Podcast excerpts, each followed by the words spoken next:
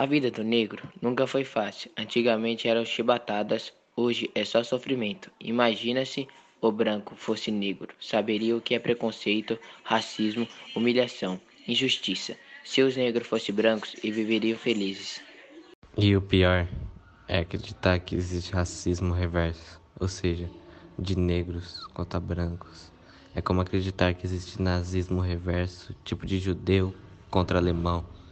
Há brancos que não gostam de negros, há negros que não gostam de brancos, há negros que não gostam de negros e há brancos que não gostam de brancos. Há o racismo e agora o antirracismo.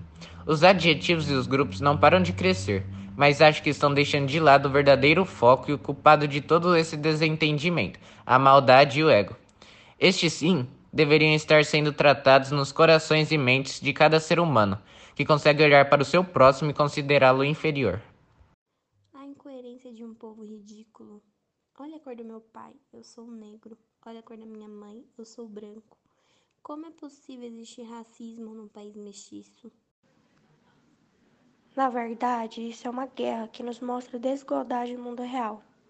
Essa alma não tem cor. Se fosse feita colorida, não saberia sua procedência muito menos sua dor.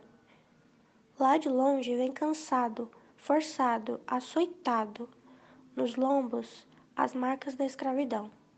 Até hoje, resultado de traição. Na escola, neguinho. Na vila, malandrinho. Queria eu que esse menino fosse respeitado e amado, independente do seu pecado, consciência e bom senso, independente da sua cor.